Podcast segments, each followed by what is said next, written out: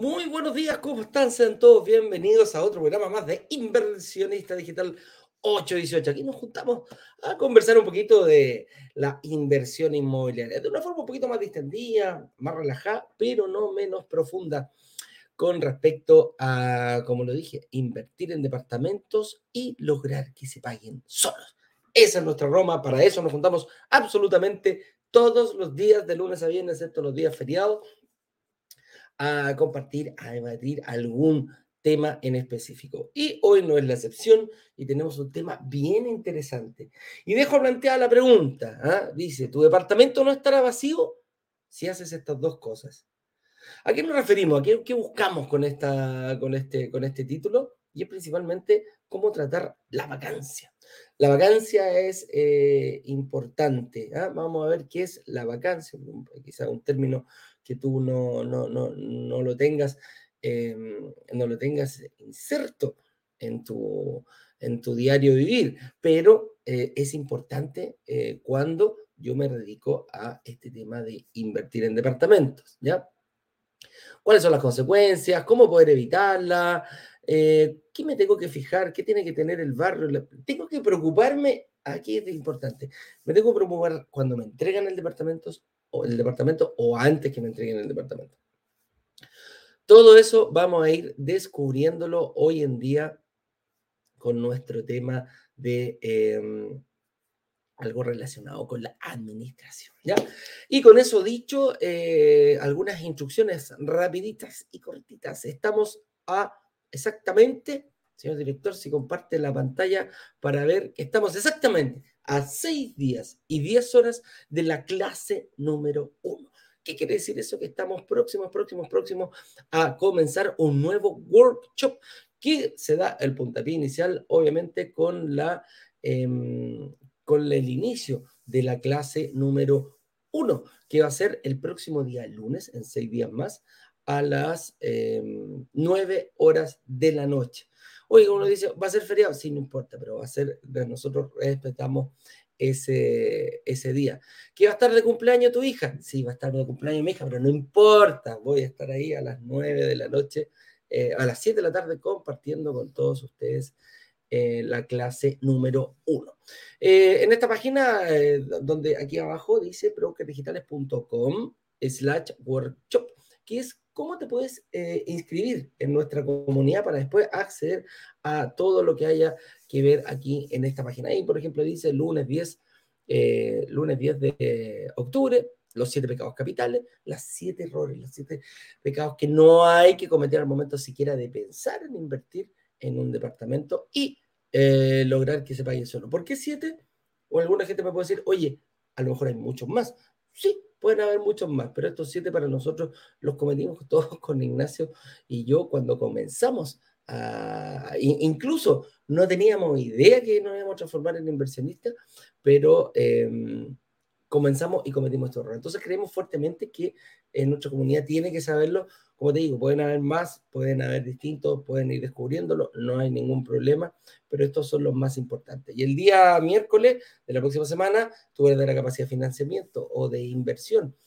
Vamos, vamos a enfocar fuertemente en el, en el, financiamiento, que es lo que sí hay que hacer. ¿ah? Y después ya la estrategia de ciclo superciclo. ¿Cómo llevar esto al... cómo sacarla del estadio? ¿ah? ¿Se han dado cuenta los beisbolistas cuando pegan un home run? y decir que sacaron la pelota del estadio. Bueno, ¿Cómo puedo comprar un departamento? Dos, tres, cuatro, cinco, siete, diez. Vaya a saber lo que uno tiene en mente. Uno sabe dónde comienza, pero no dónde termina. Otra posibilidad en esta página es descargar el estado de situación. Ahí lo puedes ver y pedir una reunión gratis con tu analista. Y si no has tenido, se baja un poquito, señor director, eh, la, página, em, ahí te va a poder dar cuenta que puedes, en, tres pasos, puedes, eh, si no te has inscrito, eh, ingresar a uno de los grupos de WhatsApp. Señor director, ya está con los guantes de box. Ya se puso los guantes de box. Está, hay un link ahí que te puedes. Ahí sí, ahí sí. Ahí sí. El paso uno, te puedes, si no te has inscrito todavía en la, en la comunidad, pinchas ese link y pides tu acceso a WhatsApp. Te va a llegar un correo y el paso tres, puedes pedir una reunión de análisis gratuito para ti con nuestros analistas. Hoy día tengo un invitado bien especial, viene Jorge Larrocó, que es el supervisor de estos analistas. Entonces vamos a estar hablando un poquitito ahí de cómo ellos manejan y cuáles son las consultas que le hacen. ¿Cuál es el objetivo de esa reunión? Nadie te va a vender absolutamente nada. Lo que sí vas a poder empezar ya a planificar de una forma seria lo que es tu verdadera estrategia de inversión personal.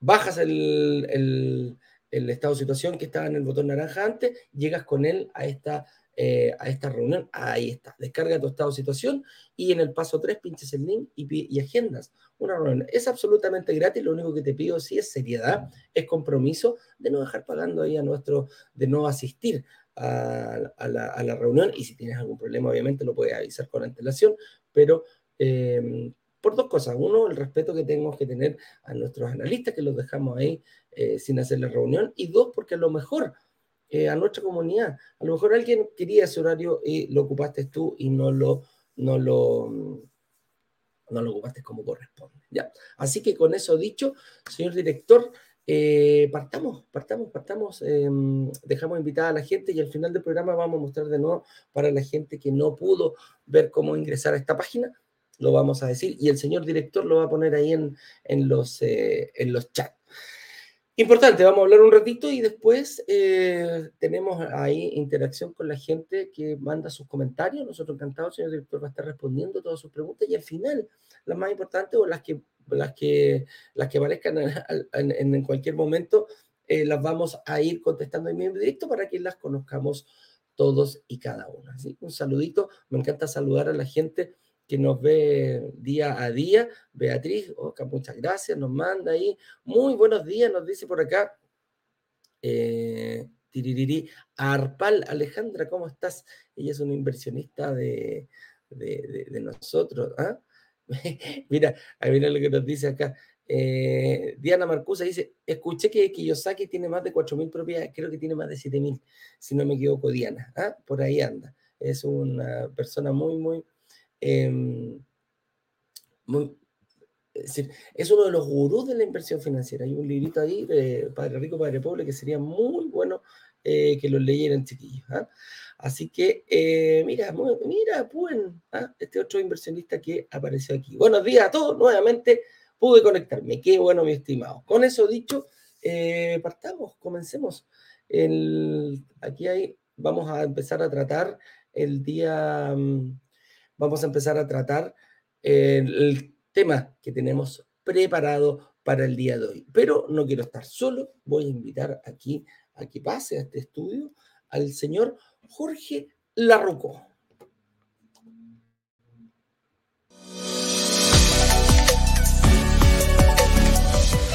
Director.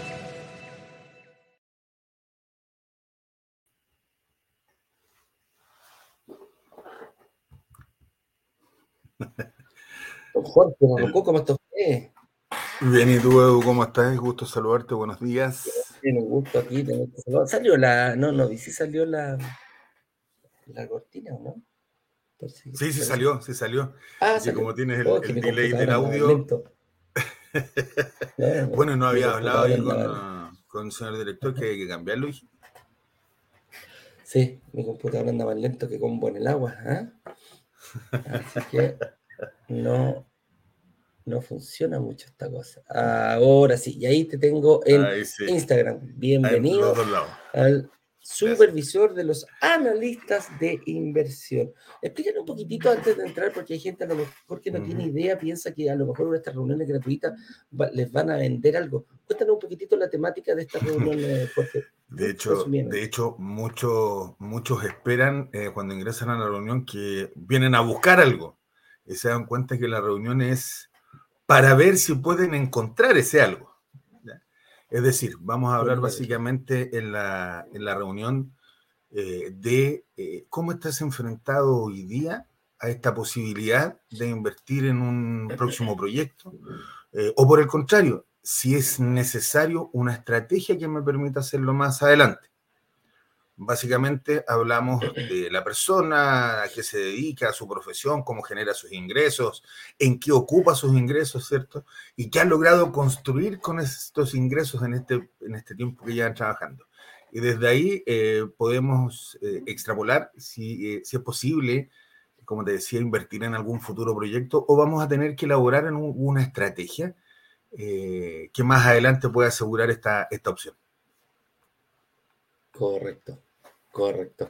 Oye, eh, nada, pues, partamos entonces, mi estimado Jorge, con el, tema que tenemos preparado para el día de hoy, que dice, tu departamento no estará vacío si haces estas dos cosas. Nos vamos a enfocar un poquitito en lo que es em, la administración hoy día, ¿ya? Y eh, partamos con, el primer, con la primera pregunta que viene, que se nos viene a la cabeza y que la vamos a tratar acá, y es, ¿qué conocemos por vacancia? Gustaría preguntarle a la gente a ver si, si coincidimos qué creen ellos que es la vacancia. Y em, la vacancia principalmente es un periodo en el cual, em, en el cual tu departamento se encuentra sin arrendatario. Principalmente, y ese, ese, es, e, ese es uno de los miedos, uno de los temores que logramos identificar bastante fuerte cuando em, comenzamos en esto de eh, brokers digitales. Producto de que la gente decía, pucha, mira, yo estoy en regiones y tengo miedo de no poder arrendar mi departamento, independientemente de lo que haya que hacer. Independiente que sabemos que tenemos que buscar un arrendatario, eh, pedirle papeles, estar con él, todo ese, todo ese trámite eh, es importante hacerlo, pero más allá de eso, la gente ve el, el, el final. Dice, si mi departamento está vacío, va a estar vacante. Y a eso nosotros le llamamos vacancia. ¿Cuándo se producen las vacancias más importantes? Em, cuando me entregan el departamento. Porque mucha gente piensa que eh, no puedo empezar a hacer trámites antes de recibir el departamento. Entonces me pasa la llave y un error muy, muy, muy, muy común es que me pasen las llaves del departamento y digo, chuta, ya, voy a ir a buscar arrendar. En ese minuto empiezo a buscar, Y en ese minuto empiezo a buscar, y todo el periodo que pase desde que, desde que me pasaron la llave hasta que entró el primer arrendatario, es un periodo de vacancia. Puede ser un mes, puede ser dos meses, puede ser tres meses, vaya a saber uno lo que yo me demore en encontrarlo. Entonces, el, mayor, el, mayor miedo que hay de decir, tú mientras el departamento esté desocupado, yo voy a tener que cubrir de mi bolsillo el, el dividendo que me va a cobrar el banco porque al banco no le interesa, o el banco, o la, entidad financiera, o la mutuaria. Eh, a ellos no les interesa que esté desocupado o que esté ocupado. Eh, ellos tienen un plazo y uno se compromete a cumplir con ese plazo. No hay eh, no hay, em, uno no puede decidir decirle al banco, oye, ¿sabe qué? Me puede aplazar la cuota porque la verdad que no lo ha arrendado todavía. No, no tiene nada y absolutamente nada que ver. Son dos instituciones distintas, así que una institución distinta es el banco y la otra soy yo y quizás cómo poder solucionar todo esto. Y el otro tipo de vacancia se produce entre la salida de un arrendatario y la llegada de otro arrendatario. del otro. Ahí pueden pasar 1500 factores, eh, pueden irse antes el, el, arrendador, te puede avisar con, por ejemplo, si yo tengo pronosticado un contrato a un año renovable, no sé, pues a los siete meses, ocho meses, a lo mejor se pudiera ir una persona y decir, mira, ¿sabéis qué? Em, nos pasó, mira, me acaba de pasar hace poco y, y, lo, y, lo, arrendamos ya, afortunadamente, el departamento que está ahí en la Alameda con, con las tarrias la chica terminó, se cambió de carrera y, no había arrendado el departamento porque está la Universidad Católica al frente y está al frente. A, la Universidad de Chile también y estudiaba en una de esas que cruzar la Alameda y está ahí en tres, cuatro cuadras en, su facultad. Pero se cambió de carrera a mitad de año.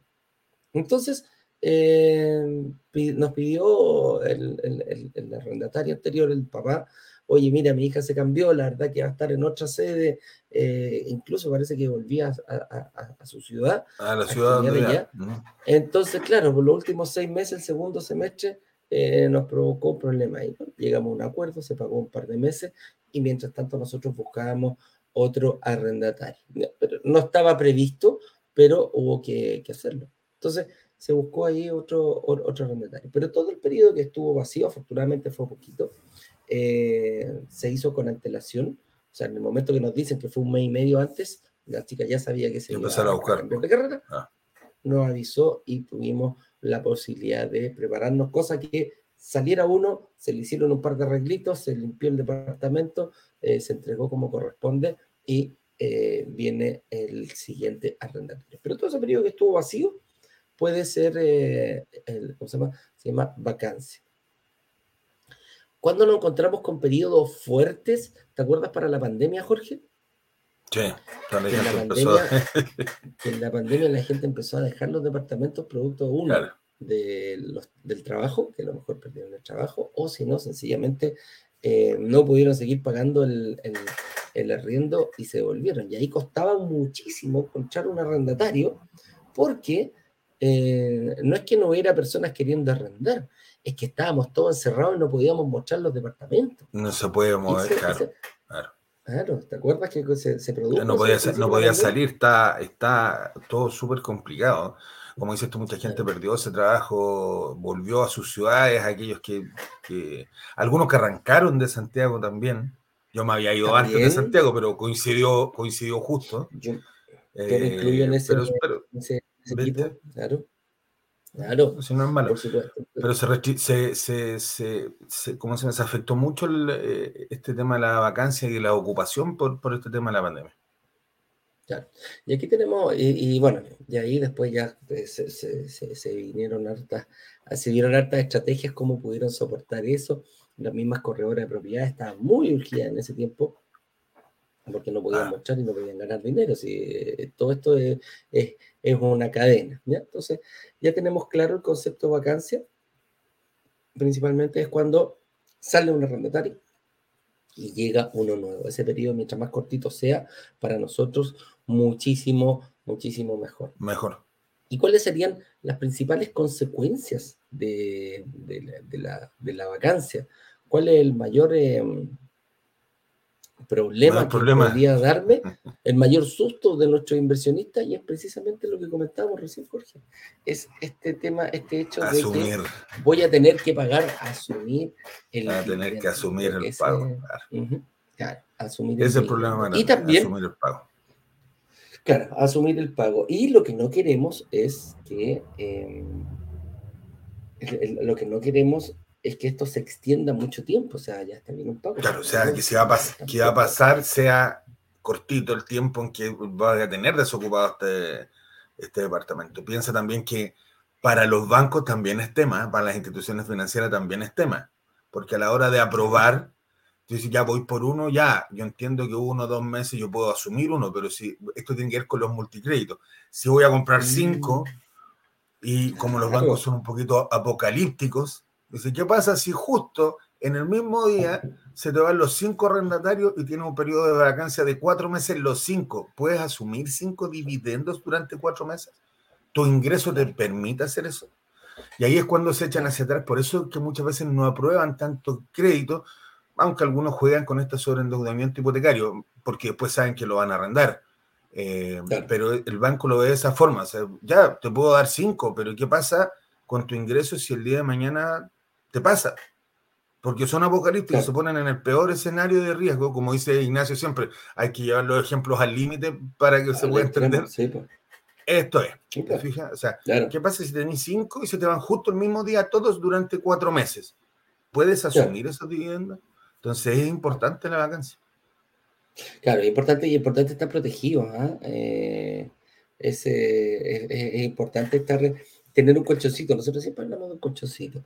¿Cuánto una vacancia, una vacancia normal? ¿Cuál es la que yo tengo que presupuestar en, el año? Y la verdad que eh, si estamos en un, lugar con alta demanda de arriendo, 15 días en el año es una un mes cada dos años. Es lo que un buen, que estar preparado. Claro. Si por alguna razón, motivo, tengo que estar en, eh, tengo que tener, yo por lo menos tendría, no sé, uno o dos dividendos guardaditos ahí por si acaso, en caso de que eh, tuviera que pagarlo. asumir ese pago, claro. asumir ese pago. Si estamos hablando de 15 días, voy a tener que asumir la mitad de un dividendo, el que me están, el que tengo en la, cuenta con el banco. Pero es, pero es por ahí, ¿ah? es, eso es. Y mm. las principales consecuencias, bueno, aparte de eso, es asumir eso y lo otro es la preocupación. Yo creo que, que mm, yo creo que una de las principales y miedos que hay es no saber hacerlo. Si es el problema. El problema es no saber hacerlo. Eh, por ahí, eh, ¿cómo se llama? Eso, es lo que, eso, eso, es lo que me complica. Pero eso lo vamos a tocar un poquito, un poquito más adelante. Entonces, ¿qué es la primera? Aquí me salta. Pues nosotros hablamos de dos cosas que hay que hacer para poder evitarla. ¿Cuál es la primera? Y la primera lo deslicé un poquitito en la, en, la respuesta y es precisamente invertir en barrios con alta demanda de arriendo. Y aquí hay una, parte, una palabra muy importante, creciente. ¿Qué quiere decir creciente? Que hoy sea alta, que hoy yo sepa que me cuesta encontrar un departamento con las características que yo necesito en, ese, en ese sector, pero además que algo produzca que vaya a ser ah, alta en, un futuro. Entonces, cuando nosotros hablamos de estos barrios emergentes, que son barrios que eh, algo está pasando, pero algo va a pasar con, mayores, con mayor notoriedad en un futuro, por ejemplo, lo vemos claramente con el tema del, del metro, el metro, la conectividad, mejorar la conectividad de los barrios, le da mucha plusvalía, aumenta el valor y ¿qué pasa con eso? Lo inserta dentro de este, porque uno puede decir, no, pucha, el centro de Santiago es, un paraíso, ahí prácticamente en esa comuna pasan todas las líneas de metro, ¿eh? en algún sector, pero tenemos... La conectividad es altísima. claro. se cruza la, la línea 2, pasa la línea 5 por otro lado, se mete la línea 7, entonces, qué rico. Bueno, pero ¿qué pasa con las otras comunas? En otras comunas quizás Santiago Centro te, te presenta, pero ¿qué pasa con otras comunas donde algo va a pasar?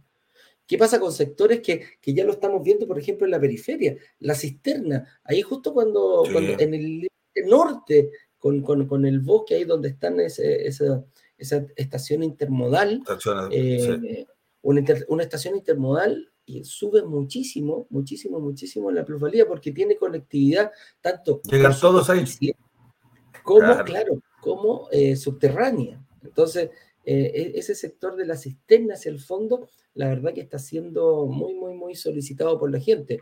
La Florida también tiene otras, otras cosas, Independencia, la, por allá hasta Quilicura ya se está metiendo productos que eran comunas que antes no tenían metro y ahora no tenían. tenían metro, lo que mejora la calidad de vida y los tiempos de recorrido se acortan bastante como lo tenían antes de la llegada del metro. Pero ahí, lo, ahí identificamos algunos, algunos focos importantes. La cisterna, bueno, Santiago Centro es cosa, es cosa de mirarlo, ¿ya?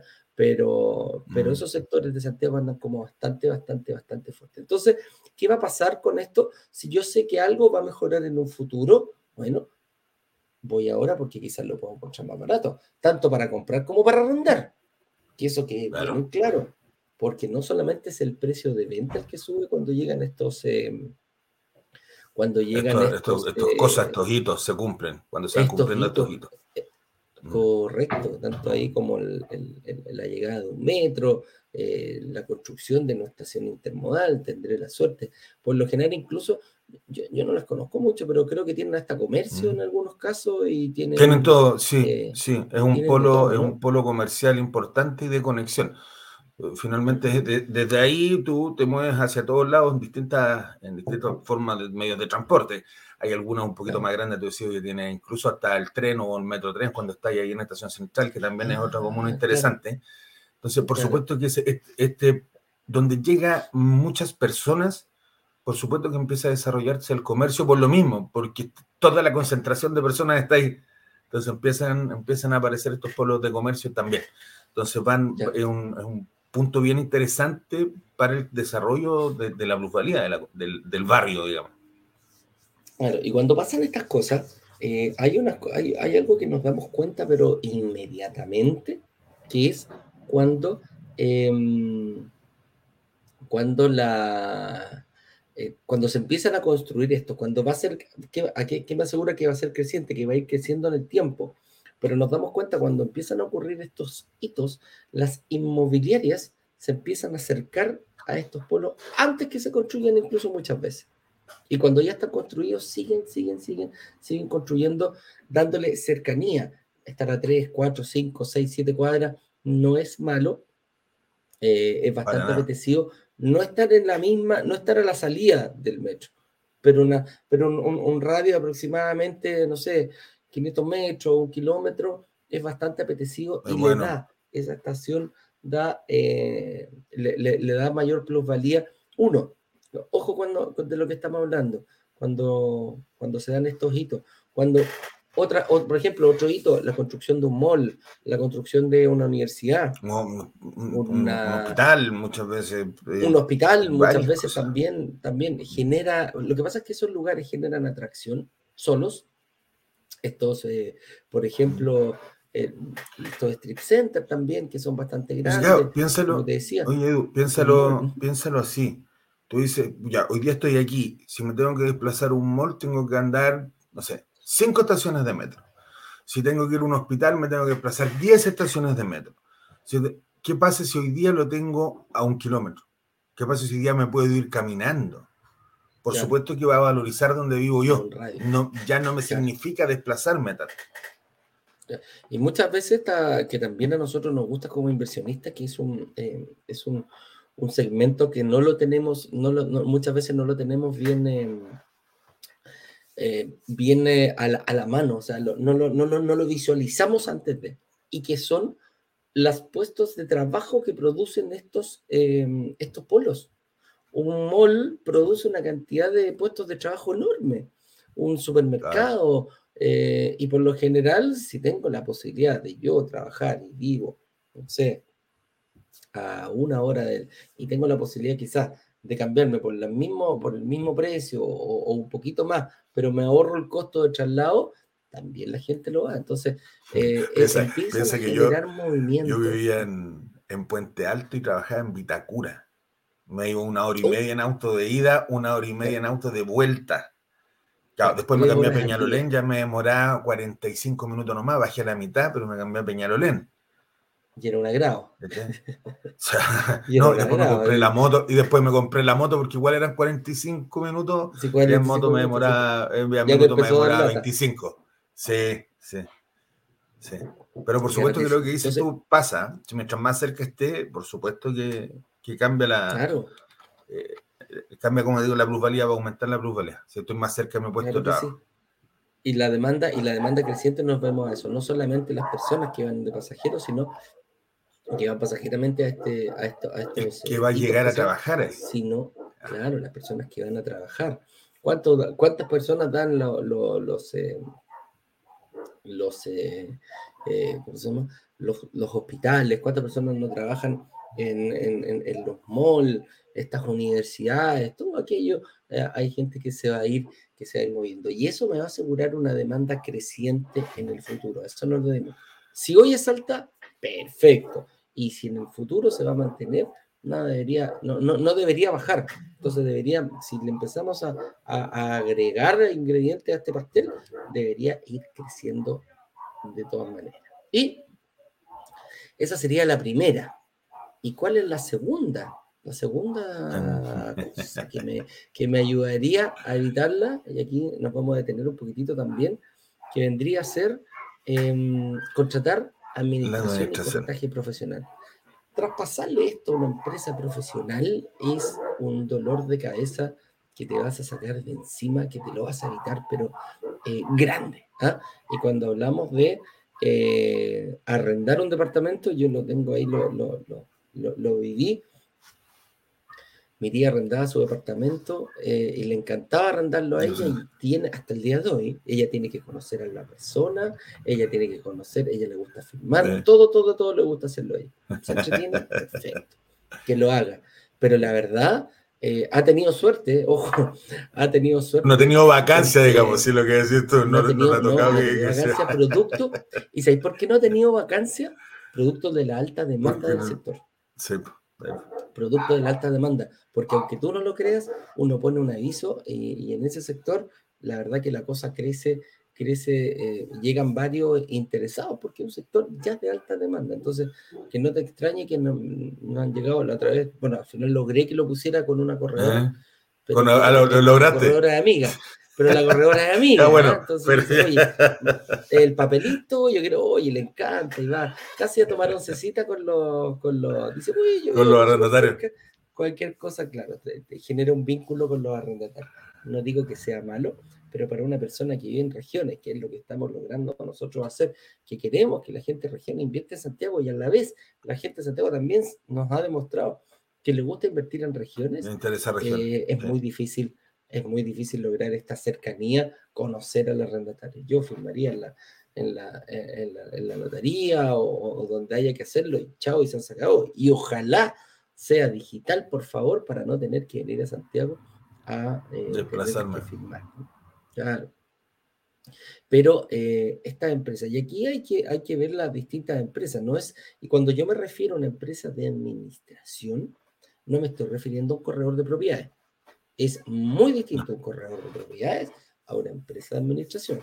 La empresa de administración, el core que tienen ellos es precisamente entregar un servicio redondo, entregar un servicio incluso con algunos complementos que nosotros escapan a la, a la, visualización que tenemos. O sea, lo primero es traer a la persona, ubicar a esta persona, conocer a esta persona, tener la sensibilidad para poder detectar un mal arrendatario durante el proceso de, mm, de, recolección de documentos es una habilidad que tienen estas empresas.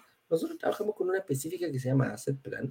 Los tipos tienen más de más de 18 mil propiedades. La última vez que nos dijeron al principio de año eran 17 mil. Yo creo que ya 17, partieron 17. Partieron en 17. Entonces, ¿qué quiere decir? 17 mil arrendatarios tuve que recolectar 17 mil papelitos, tuve que hacer eh, y mantenerlos arrendados. El estudio, de mantenerlos arrendados. El estudio, claro. Eh, preocuparte que paguen los gastos comunes. O sea, recolectar el pago de estos 17 mil. Preocuparse que los 17 mil estén con, los, con, los, con, los, con el pago de los gastos comunes al día. Que estén con las, las cuentas, luz, agua y gas completamente al día también. Y que además cuide tu departamento y tienen una cosa súper especial súper especial que, mm, que la verdad nosotros, a nosotros nos da mucho miedo hacerlo y que me da, me da risa. Le decía, sube el arriendo, sube el arriendo. No, no, no, no. si se me va el arrendatario. Se me va el arrendatario en estos momentos. ¿Estás loco? No, no, no. Está ah, haciendo fuera el tiesto. Bueno, le digo yo.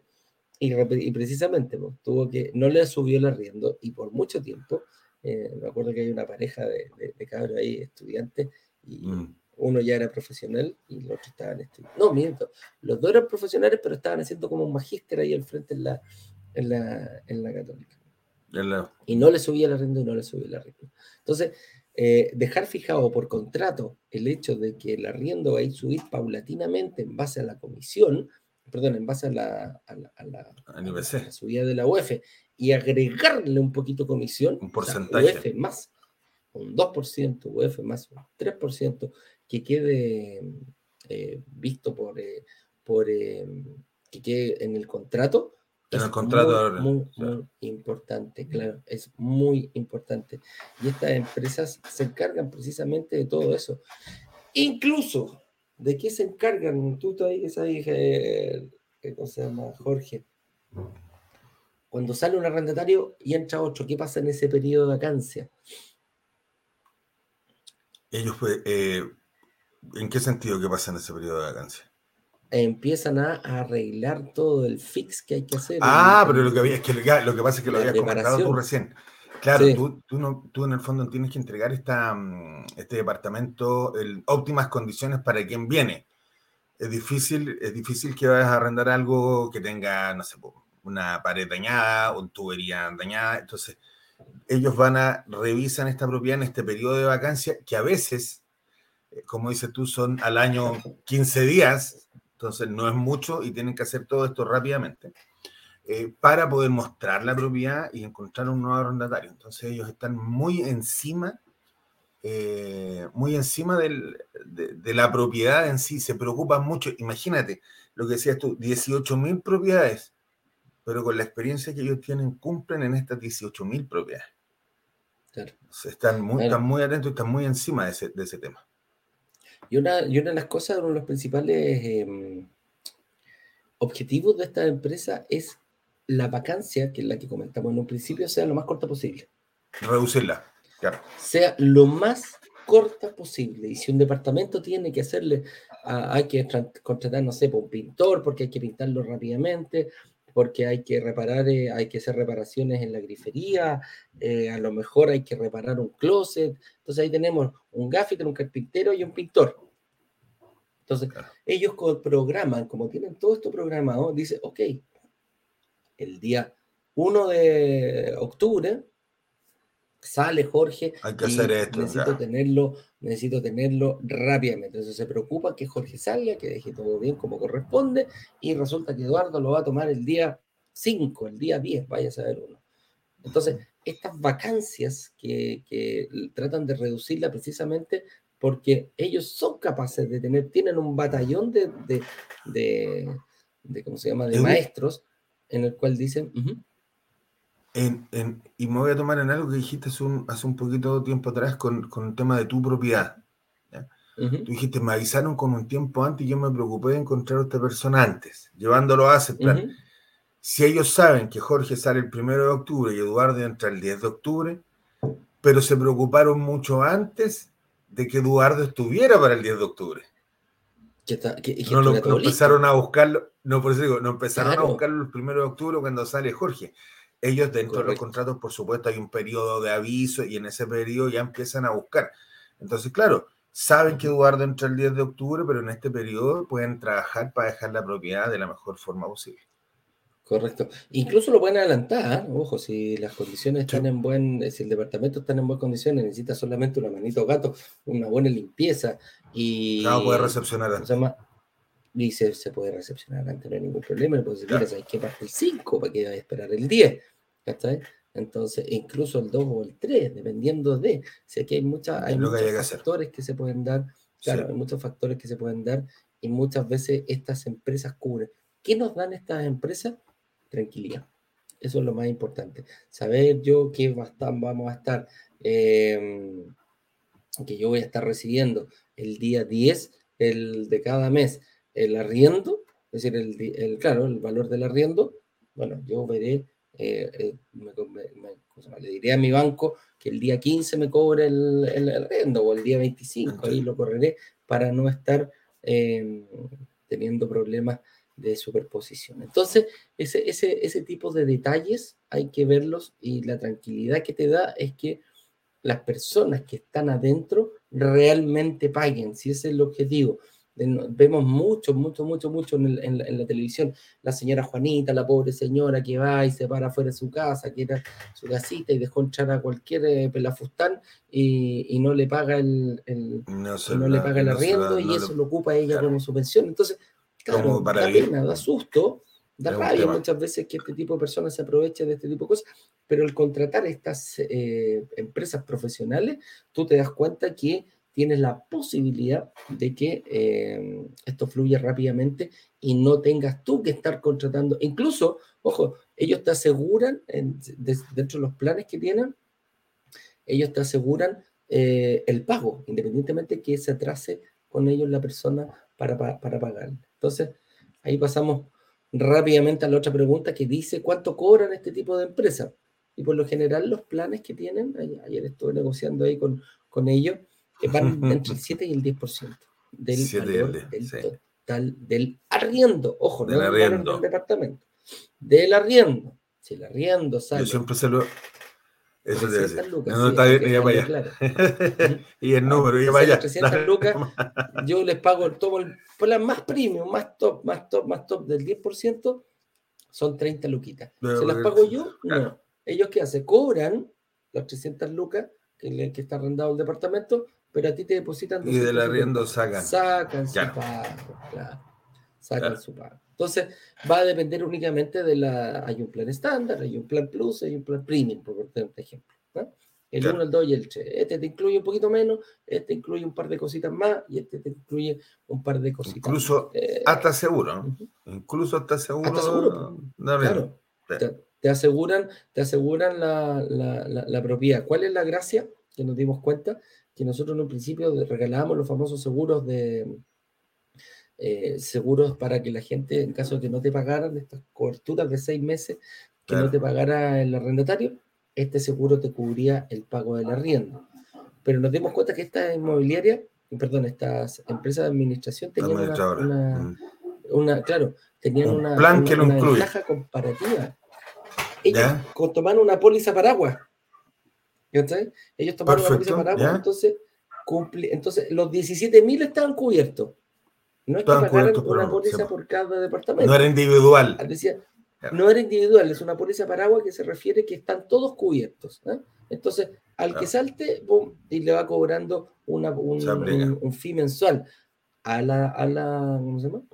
A la, a la, a la administradora. Dentro del costo del, del, Ellos lo lleva al costo, o sea, se lo cobra a sus clientes, pero no tiene que estar pagando uno, uno, uno cada uno. Entonces la cobertura la tienen todos.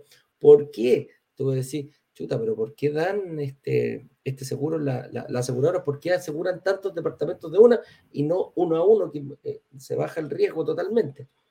Y es, y es, precisamente por la cantidad de siniestros que tienen estas empresas. Es tan poco comparado con, con, con, eh, con la magnitud de, de, personas que ellos eh, tienen y, y, que administran, la cantidad de departamentos que administran, que las compañías de seguro dicen, ok, pagamos un poquito ¿ah? y yo te cubro a todos. La otra vez nos contaba eh, la gerenta de allá que tenían de los 17 mil en dos o tres años, creo que habían sacado tres o cuatro personas que hayan tenido problemas con el pago. El resto cumplían a cabalidad, no había ningún sí, son menos la, mm. ¿cómo se llama? la morosidad de ellos es bajísima. Entonces, por eso hay la, mm. la, explicación de las compañías de seguro que dice, bueno, yo te aseguro, pero la verdad que tu siniestralidad es muy, muy, muy, muy. Claro, y tiene, que ver, y tiene que ver un tema de costos también, ¿eh? porque es muy distinto tener uno a uno, sale más barato. Y eso implica que para ti, como, como, como dueño de la propiedad, también te va a salir más barato dentro de la prima mensual. Totalmente, pues imagínate, lo vemos un 7%, 7 por 3, 21, son 21 lucas, y lo máximo que podéis pagar son 30, o sea, con una diferencia de 3, de 9 lucas, tenéis eh, seguro, y, estás, cada vez más, incluso seguro por, adentro, si te hacen sentir el departamento, también te cubren ciertas cosas. Hay un montón de beneficios que se dan en ese momento. Oye, vamos para aquí ya, eh, próximo a las preguntas ya. Dice, eh, ¿mi arriendo podría llegar a cubrir incluso este gasto? Y la verdad es que sí, pues. Sí, pues. Tu arriendo podría incluso llegar a cubrir ese gasto cuando, cuando si yo parto Mira, cuando nosotros decimos que el departamento se paga solo es cuando el arriendo está igual que el dividendo. Así de simple. El dividendo que yo le pago al banco, 300 y yo cobro 300. Imagínate que no hay ningún gasto, ningún gasto extra. Ojo. Entonces, después tú empezás a decir los gastos. Ya, bueno, ¿cuánto puede ser? Ya, un 10% por aquí, me dejo otro poquito por acá. Imagínate que está ahí un 15% abajo. ¿ah? Con, y vaya a tener que poner de, tu bolsillo el 15%. Entonces, uh, lata, no se te está pagando solo, pero casi está cubriendo todos los gastos que genera este, este departamento. Pero con el correr del tiempo nos damos cuenta que el dividendo se va reajustando en base a la UF, ¿correcto? El dividendo va subiendo como en UF, tiene indexado y va subiendo. Pero yo dije antes una cosita que no sé si se... ¿Qué pasa así? UF, UF más 2, UF más 3% nos va a hacer ir despegando el, el arriendo. Eh, el arriendo por lo general se va a ir despegando de a poco por el, por el tema, por, dos cosas. Si el barrio tiene cosas que van a pasar, muchas veces se va a pegar unos saltos importantes en los valores del arriendo. Y es ahí donde muchas veces yo puedo decir, no, yo no le voy a cobrar nada yo, a, mi, a mi arrendatario porque es tan bueno y no quiero que se me vaya, que en el fondo yo digo, ok, eh, no cobro pero yo puedo estar cobrando, no sé, 300 lucas, pero me doy cuenta que el vecino eh, lo están arrendando en 400. Ah. Entonces estoy dejando 100 pesos en la mesa. ¿Qué pasa? ¿Ah? ¿Y qué pasa si además ese arriendo lo puedo ir subiendo cada tres meses? Ir ajustando el arriendo cada tres meses. ¿Por qué cada tres meses, Jorge? Porque suena exagerado, fíjate. Pero la verdad que, ¿por qué tú dices que son tres meses? Porque el, en este caso la empresa de administración, que es partner nuestra, eh, efectivamente dentro del contrato va ajustando este, este arriendo cada tres meses, ya para mantenerlo actualizado en condiciones actuales. El contrato normal que ustedes van a encontrar al año, se actualiza, está riendo formalmente. Pero en este caso, para llevar eso todavía más controlado, es que nuestro partner ahí lo va haciendo cada, cada tres meses. Tal cual, ¿viste? Entonces ahí tenemos, ahí tenemos, ahí tenemos algunos costos que nosotros. Mira, a ver, puse. Señor director, saque esa cuestión que no se ve. es una respuesta de una, de una pregunta. Sí, a ver, espérate. Paul Toledo, no es que le está preguntando Paul si él, si él, tiene el contrato, eh, si él tiene el contrato ahí con una persona, es necesario renovar con la misma persona o podía cambiarle. Eso. Claro, claro que sí. Oye, vamos a pasar a, preguntas. Eh, no, si me dice yo no fui, yo fui. fui yo, que justo me estaba poniendo aquí. Pero no podía sacarlo. Oye, te lo juro, lo apreté hace 20 segundos, señor director, y se puso recién la cuestión. Así que ahí vamos. Ah, aquí está abierto aquí el WhatsApp Déjame salir de WhatsApp Y ahí se va a poner más rápida la cosa. Pasemos a preguntas. Espero que haya quedado claro, señores y señores, eh, este tema del día de hoy. Eh, principalmente, déjame hacer aquí un resumen em, del tema. Dos cosas que nos tenemos que, que, preocupar para la vacancia. Uno, que lo arriende un profesional, una empresa profesional, y que ojalá tenga trayectoria en el, en, el mercado. Y lo segundo era, em, ¿cuál era la primera? Se me olvidó. Esa era la segunda. La, preocuparte del la primera preocuparte del barrio. preocuparte del barrio. Preocuparte de que hoy tenga una alta demanda de arriendo es importante, pero si podemos proyectarlo y que vaya a seguir que creciendo. Debería ir subiendo, que se debería ir creciendo, nos va, es, es, una de las, es una de las variables importantes para que aumente la plusvalía y que no solo la plusvalía, para que aumente el valor del arriendo. ¿Qué pasa cuando yo tengo muchas personas queriendo arrendar en un, en un lugar? Los departamentos son finitos. El valor del arriendo sube. sube.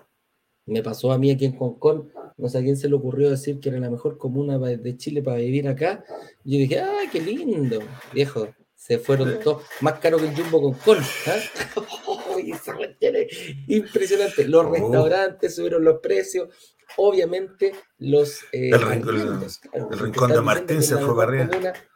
Claro, si decir que es la mejor comuna para ir, obviamente los arriendos también se fueron para arriba. Fue una cosa que un, un, boom explosivo y fue automático. Eh, imagínate cómo una noticia puede afectar tan rápidamente. Yo te creo, ¿Mm? te creo. Yo estudié 14, viví 14 años en Viña y arrendé siempre, así que sé de arriendo en Viña. no, a mí me, mira, a mí me subió entre un 20 y un 30% rápidamente el, el, ah, el arriendo. Y, tuve justo, la, salió este famoso, este famoso estudio que hicieron, esta encuesta, y, justo, justo me, buscando. así que, no, si se, la tormenta perfecta, la tormenta perfecta. Así que, pero nada que hacer. Pero ahí, pero eso es importante, muchachos, no le tengamos miedo a la vacancia porque es una variable que la podemos controlar, la podemos manejar. Entonces, cuando nosotros, cuando no, no, no, no quiero escuchar a la gente que diga, no, no, no, no, yo no sé cómo arrendarlo, yo no sé cómo hacerlo, hay empresas profesionales, hay formas de, hacerlo y no nos salgamos, no nos quedemos fuera por una, ya teniendo controlado esta, esta variable que mucha gente le asusta y le asusta de sobremanera. Así que, con eso dicho, señor director, vamos a pasar aquí a preguntas que me dejó destacada en Instagram. Si hay, que hay alguna pregunta, háganla en el box y lo vamos a, ir contestando. Dice, ¿Qué corredores de propiedades son más recomendables? No recomiendo, Pedrito, eh, Pedro Heredia, no recomiendo eh, corredores de propiedades. Corredora. Mm. Me gustan las empresas de administración. ¿ah? Eh, hay, hay varias en el, en el, en el, ¿cómo se llama? Hay varias en el mercado. Nosotros, yo trabajo con, con, con Asset Plan, no quiere decir que voy a trabajar para siempre, por el momento no está dando lo que nosotros eh, queremos y la comunidad está tranquila, por eso lo tenemos como un partner. ¿ah? esa es la idea. Pero principalmente vamos, vamos, vamos por ello. ¿Hay empresas similares a ellos? Sí. ¿Es cosa de buscar? Sí, eh, también. Eh, mira, justo llegó Ignacio al momento que estaba. ah, no, guate minute. Ya voy a seguir entonces contestando. Van a ser poquitas, Ignacio. Entonces, dice, ¿cuál es la mejor manera, Pedro, de asegurarse con los arrendatarios manitos de hacha. Mira, lo que te decía, no nos podemos, eh, no nos podemos, mira, no nos podemos asegurar que no te van a, romper algo, pero sí dentro del contrato está estipulado que el, podemos asegurar que eso esté cubierto. El arrendatario tiene que arrendar, tiene que devolver todo tal cual como lo recibe. ¿ah? Entonces, por ahí se una de las formas de... El plan que elija él también, lo que decía, no, no, no. Ah, yo escucho. Ahora sí te escucho. No, ya. era yo. No te decía que asegurarse, asegurarse dentro del plan, acuérdate lo que hablamos recién de los planes que hay. Mm. El plan con seguro te va, va a evitar que este, eh, que este arrendatario manitos de hacha eh, o que tu propiedad quede dañada. Entonces hay que ver cómo dice esos, esos planes, Pedro, al minuto de contratarlo y de esa forma, más que asegurarte que tu arrendatario no sea manitos de hacha, te aseguras que esto esté cubierto a través de este plan con la administradora. Y ojo, y ojo que dentro de los planes que hablamos, ¿te acuerdas que te decíamos que entre el 7 y el 10%?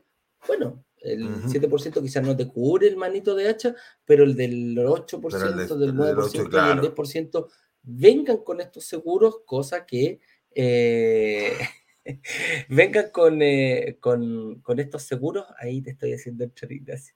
me hace usar a Ignacio eh, vengan con este, ¿cómo se llama? Vengan con estos planes, cosa de que estos maestros estén cubiertos y eh, venga con un seguro, incluso muchas veces el, este, este plan. Señor director, por favor, apaga pasar a Ignacio, porque si no me equivoco, ya está, sí, ya lo tenemos ahí en, en, em, en, Instagram. Backstage.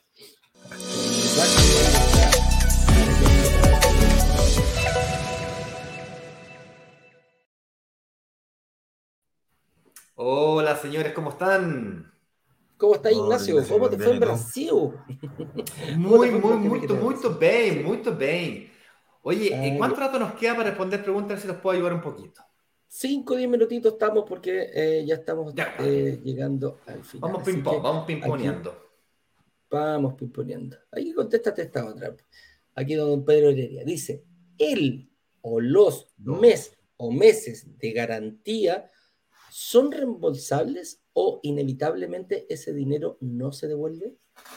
El que se le Esos dineros de, garantía son, como su nombre lo indica, de garantía ante eventuales reparaciones, daños que se produjeron en la propiedad, producto del uso. Estamos hablando de pintar el departamento, cambiarle la cadenita al water, si es que tiene una cañería tapada, destaparla, si es que tiene una fisura, el el baño, hacer todo tipo de reparaciones. El problema es que, obviamente, los arrendatarios eh, reclaman cuando se hacen este tipo de descuentos.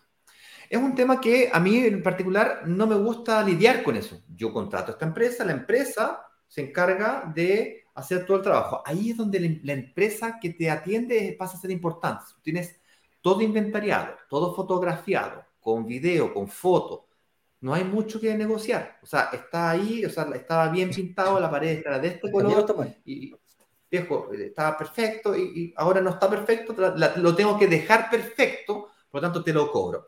La empresa de administración entra al departamento cuando se lo entregan para hacer el cambio de departamento, entra con un ejército de maestros que te lo pintan, lo cambian. La política de Asset Plan, que es nuestro partner, es, viejo, yo lo reparo y lo vuelvo a arrendar y luego me entiendo con el arrendatario qué paga él, qué paga el propietario pero el departamento tiene que estar reparado rápido y arrendado rápido.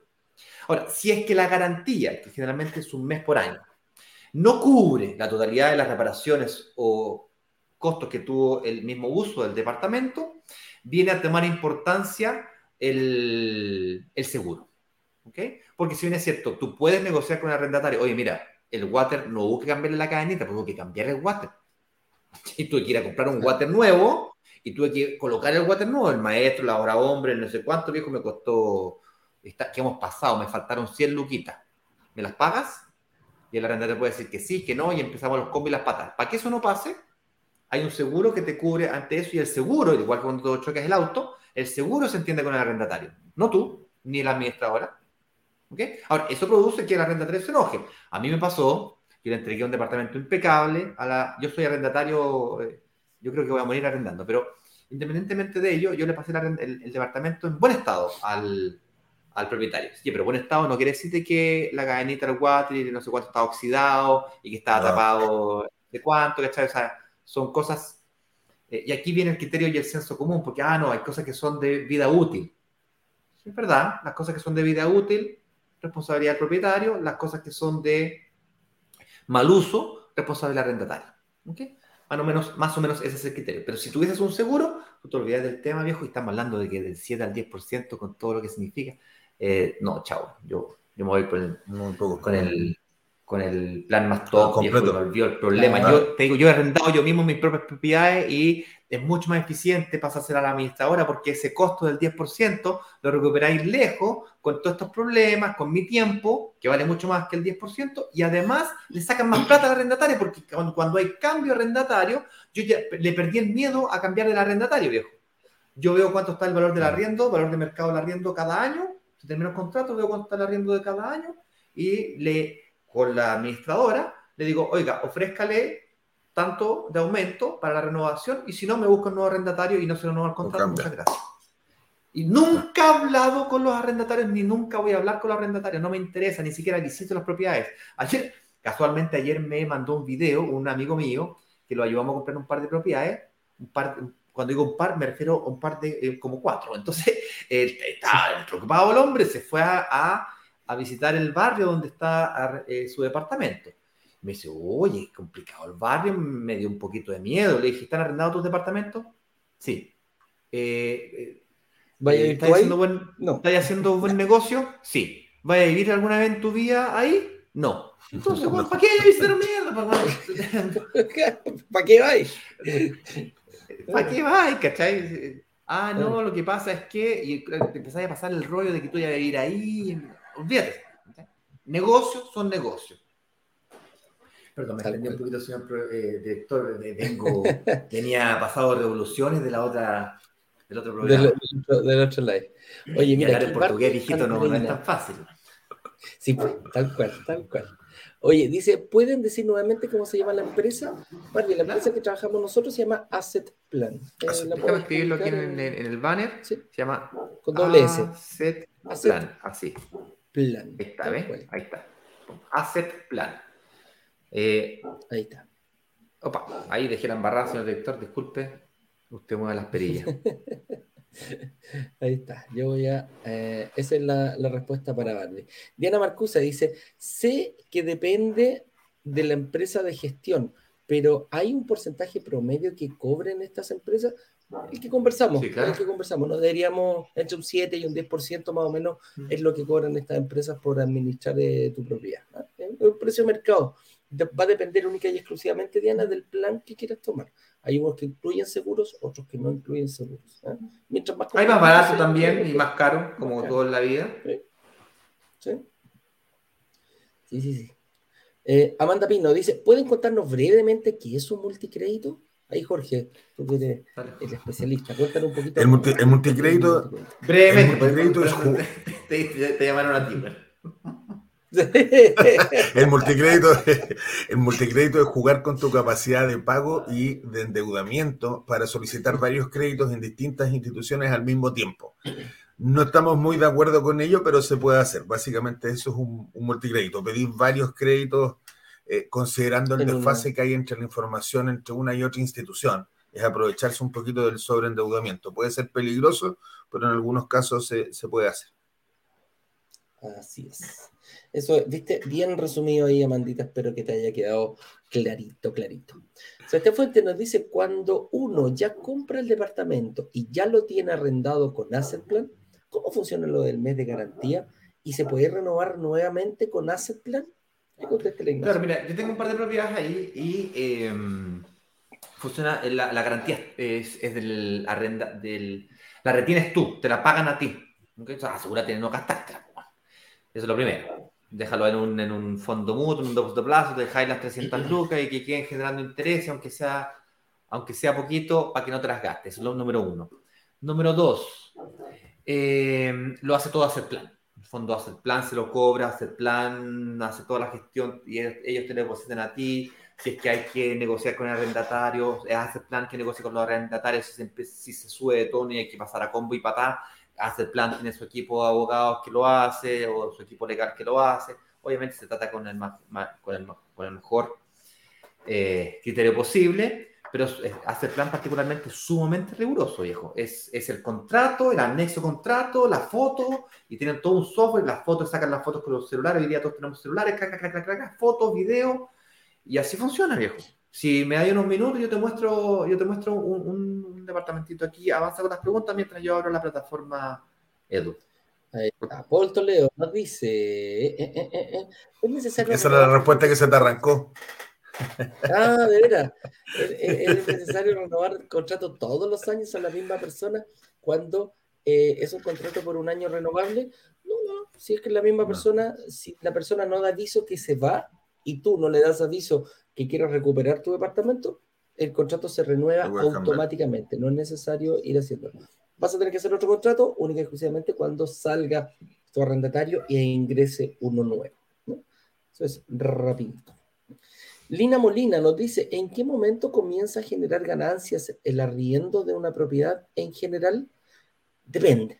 De aquí va a depender mm. muchísimo, eh, Lina, de tú como inversionista. Va a depender del monto que pediste de, de, de, mm, financiamiento a una entidad financiera. Por lo tanto, mientras más pie yo ponga, pido menos financiamiento, tengo la posibilidad de que se me empiece a generar rápidamente eh, flujo positivo entre el arriendo y el dividendo. Esa es una de las formas de verlo. Dependiendo de la estrategia, Lina, por lo general las personas de mayor edad que quieren pagar rápidamente un departamento o que quieren percibir que su departamento mismo le genere algún eh, fin mensual, ponen más pie. Podemos hablar incluso hasta un 50% del pie y pide un 50% de financiamiento y te aseguras de que, eh, bueno, no, no, no, seguro seguro, dependiendo del, tiempo que tú lo que tú lo tomes. Pero por ahí va la, la estrategia, mi estimada Lina. Te recomiendo lo, tengo en la lista. Sí, lo tengo listo, Eduardo, súper rápido. Y con eso respondo las dos preguntas eh, que están más o menos vinculadas. La gente de Instagram les va a tener que, se va a tener que imaginar eh, lo que estoy mostrando. Les voy a compartir todas mis pantallas. Se van a ir. No, no, no, no te preocupes, Eduardo. Ah, bueno, ya. ¿Mm? Ok. Aquí nos vamos infinito. Mira, este es un departamento de mi mujer, ¿ya? El departamento María Lidia. Maximízalo ahí para que se vea bien, porque si no, no se ve ni, ni cojón.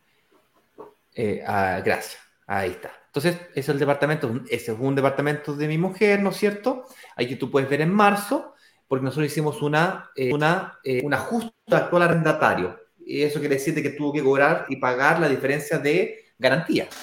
Es un detalle que cuando, tú cuando yo lo administraba solo siempre se me olvidaba ajustar el, el monto que tenía que pagar de garantía.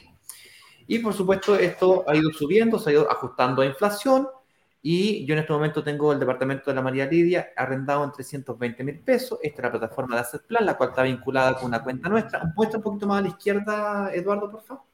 Ahí ves que dice brokers digitales. Ya, ese es el acuerdo que tenemos especial con, con nosotros. Entonces, esta es la propiedad de ella. Y además de eso, 320 mil pesos al arriendo. Ella aquí eh, tiene, ¿no es cierto? No se alcanza a ver acá. Opa, déjame poner más grande. 209 mil pesos, 206, 204, 202, porque se ha ido ajustando por inflación. Entonces, así como el arriendo se ajusta por inflación, también se ajusta por, eh, por ¿cómo se llama? Por inflación el arriendo y el dividendo. Entonces, básicamente es eso.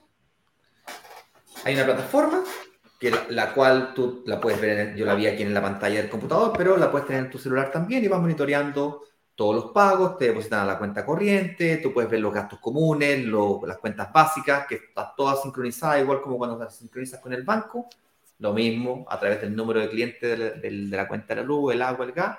Además, todos estos departamentos en general son todos eléctricos.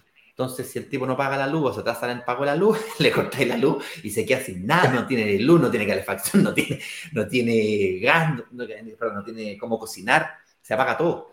Eh, es un, detallito chiquitito que le paso de tip. Los, full los departamentos full electric son ideales para los arrendatarios porque tienen mucho poder de negociación con el gasto común. Generalmente no es muy difícil que se atrase. Sí, eh, salen propiedades, mira aquí un, un colega. Un colega. ¿Cuánto salen aproximadamente los seguros para los arrendadores? ¿qué empresas existen que ofrezcan esos seguros? acá mostrar. el seguro de arriendo sale aproximadamente un, un, dividendo al año. Eso es lo que, lo que aproximadamente salen que te podría decir mi estimado Salen. ¿Y qué empresas existen? Las compañías de seguro dan esos, esos, em, esos seguros. HDI tengo entendido que tenía un seguro arriendo eh, y había otra que no me acuerdo cómo se llamaba. Había otra que empezaba con C. Si me acuerdo te lo digo más adelante, mi estimado Salen. Pero Ahora, ¿cómo lo hace, hace el plan, Salen? Te paso el dato, mira Asset Plan le, le, muestra la cartera completa de 18.000 propiedades a la compañía de seguro. Le dice, mira, de todos estos 18.000 propiedades, en los últimos 10 años yo he tenido todos estos siniestros de incobrable, atraso, el 95% de mi cartera me paga dentro de los primeros 30 eh, días, el 98% me paga los 45 y la, la, compañía de seguro evalúa el riesgo de asegurar a Asset Plan y asegura el plan. Y entonces le pasa una prima que minúscula. Es por esa razón de que la diferencia entre el plan básico y el plan top es tan bajita y es un muy buen negocio para hacer plan que le contrates el plan de 10%, que es más caro, porque para ellos tiene un costo muy bajito y quedan protegidos. ¿Por qué? Porque se aseguran de hacer una buena gestión. El riesgo real para la compañía de seguros es muy bajito. Entonces, si tú tienes un portfolio de 300 propiedades, 1000 propiedades, 2000 propiedades, negocia la compañía de seguro todas las propiedades y muéstrale tu gestión de los últimos 5 años, 10 años. Y vas a lograr tener con ello un buen seguro colectivo o no sé cómo le llamarán, un seguro que te permita ofrecer a tus clientes y tienes un negocio adicional. Espero haberte ayudado. Oye, colega. Vamos a ir metralleta. Sí, vamos a ir metralleta. Edu Briones dice, qué bonito nombre, Eduardo. ¿ah? Dice, ¿qué opinan del arriendo por días como Airbnb y otros para que se vaya pagando solo el departamento? Ignacio, tú tuviste experiencia con Airbnb, cuéntale. En este exacto momento tengo, en este exacto momento tengo dos propiedades que no son mías, son de mis padres en, en, el arriendo de administración tipo Airbnb. Eh, son un muy rentable, le saca aproximadamente un 30 un 40% más caro, lo cual suena muy atractivo. Sin embargo, también te roban el 30 o el 40% de tu tiempo si es que tú, estás queriendo, estás queriendo invertir en departamento y quieres lograr que se paguen solo y no estás queriendo comprarte un segundo empleo. Airbnb puede ser un dolor de cabeza. La única forma de hacer un muy buen negocio en departamentos de renta corta, eso es arriendos por noche, por semana o por mes, es a través de propiedades que fueron diseñadas, construidas y preparadas para este tipo de negocio. Hoy día existen un concepto que se llaman resort residenciales. Básicamente, imagínate un resort todo incluido del Caribe, pero tú te puedes comprar un departamento en ese edificio que fue pensado, construido y diseñado para el Airbnb. Otro problema que te puedes enfrentar es que, la, de hecho, es un problema que estoy enfrentando en ese exacto momento con un departamento de mi madre ahí en Las Condes, en donde el, eh, el edificio cambia las reglas de la comunidad. En tu caso, Eduardo, tú sufriste la misma situación, no por ser tu propietario de un arrendatario, sino que viviste en un edificio que habían muchos departamentos en arriendo por noche, ahí en Concón, y era incómodo para el resto de los propietarios. Entonces, si es que lo vas a hacer, asegúrate de que el edificio en el que inviertas esté diseñado, creado y construido para eso. Existe un edificio en Chile, eh, de hecho ahí me sé que tanto vive Eduardo, ahí en Concón, que, está, eh, que fue construido, diseñado, preparado para hacer un resort residencial. Eso es, compras el departamento como propietario, pero lo tienes construido para arrendarlo por, por, eh, por noche, por semana. No hay propietario. No hay propietario viviendo. los propietarios no se. Claro. Eso, eso, es lo que te iba a decir, Ignacio. Está pensado para que los propietarios no vivan, para que se arriende. ¿Puede vivir alguno? Bueno, puede ser, no, no hay Siempre está la excepción. la excepción la regla. La excepción hace la regla. Pero ahí tenéis que tener ojo, mi estimado. Donde está eh, muy desarrollado eso, mi estimado amigo, es en el Caribe, específicamente en lo que es Riviera Maya. De hecho, más, si te interesa el tema, Brokers Digitales Caribe. Ayer comenzó la clase número uno, si es que les interesa. El miércoles tenemos las dos.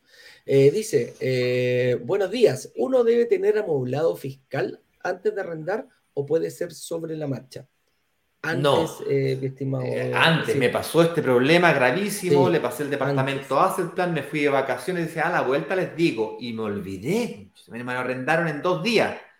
Y ahora tengo un problema de este porte porque el arrendatario ya colocó sus muebles, eh, yo tengo los departamentos, cuando hago los, muebles fiscales estamos hablando ollas, refrigerador, microondas y un futón. O sea, estamos hablando de una cosa muy básica. Aún así, Básico. los propietarios pues no, le, no, quieren, no quieren mis muebles, entonces estoy, tengo un problema. Claro. tiene que ser antes. Sí, hay, que, hay que hacerlo antes, hay que avisar todo antes. Gerardo 722 nos dice, hola, ¿el arrendatario puede exigir, exigirme pactar en UF el mes de garantía? No, el mes de garantía no se pacta en UF. El mes de garantía es, un dinero Lo puede exigir, exigir una palabra muy fuerte, lo puede negociar, podría negociarlo, sí. Si quisiera, podría negociarlo. Pero el 99% de los arrendatarios lo hacen pesos chilenos. Ah. Pero sí, podría. Ojo, te, podría decir, mira, ¿sabes que te voy a cobrar el, arriendo que sale 4 UF y ven la UF del día y tú le pagáis el día antes de entrar, el primer mes, y le dices, bueno, ok, a la UF del día yo te pago, pero no es que se vaya a ir reajustando el mes de garantía durante el tiempo, ¿ya? O sea, si coincido 300 lucas son 300 lucas y al final del periodo van a seguir siendo las mismas 300 lucas, no es que tengas que pagarle más. Claro, pero ella, está preguntando si que podrían ella acordar el mes de garantía en 20 UF.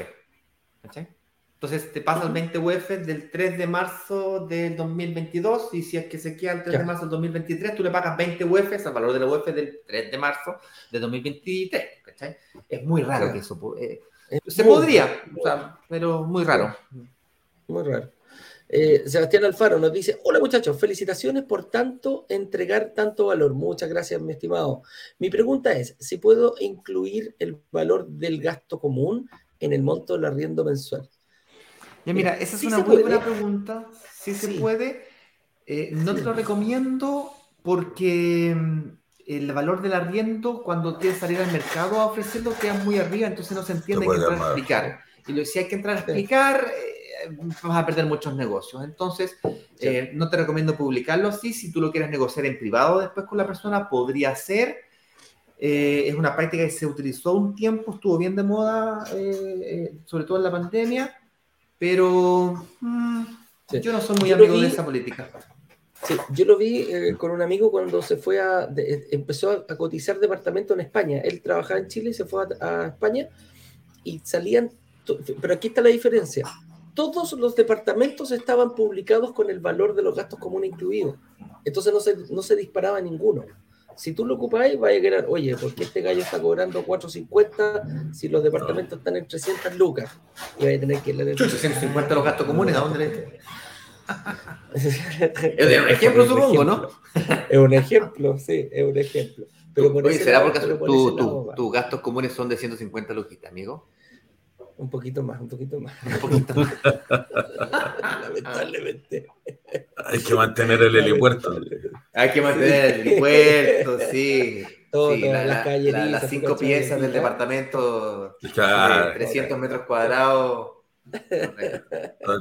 Todo, el personal, todo el personal. Oye, el personal también avancemos, avancemos, señores. Esa fue la última pregunta. Las verdes también. Claro. En Instagram, en Instagram no tengo preguntas, señor director. déjame ver si puedo encontrar alguna que alguien haya hecho.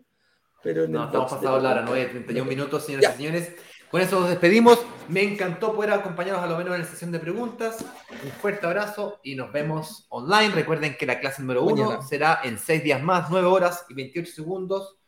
28 minutos y 26 segundos, 25, 24, 23 clase número uno, en mi opinión, es la más importante. Hablaremos de lo que no hay que hacer para poder invertirse. Esos típicos errores que cometemos tanto microinversionistas mega experimentados como los que están apenas comenzando.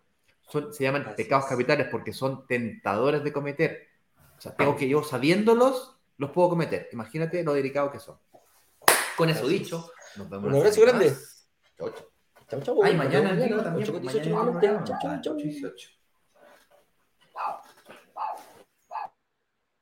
Vender los 144 departamentos de un edificio en apenas dos días. Una sola startup logró vender 144 departamentos. 144 departamentos. 144 departamentos en apenas dos días. Y muy bien lo saben los miembros de Brokers Digitales, quienes gracias a una comunidad de inversionistas vendieron 144 departamentos de un edificio en solo horas.